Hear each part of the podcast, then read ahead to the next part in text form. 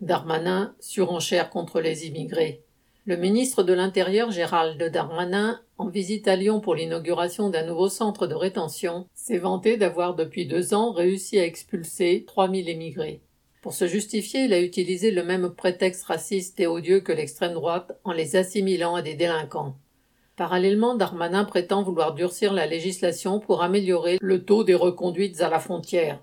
Ainsi, il veut porter à trois mois la durée de rétention des immigrés arrêtés, de manière à favoriser leur expulsion. Il prétend aussi appliquer la double peine et expulser même ceux qui ont un titre de séjour s'ils commettent un acte délictueux.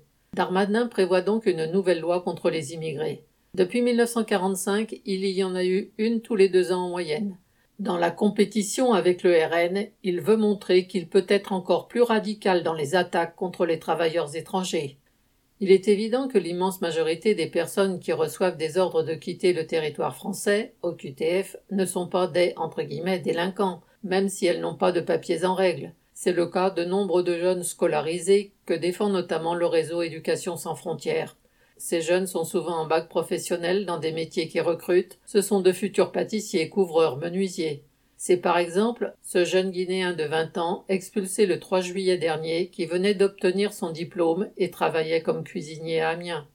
Alors ces nouveaux dispositifs sont surtout destinés à rendre la vie des travailleurs immigrés plus difficile.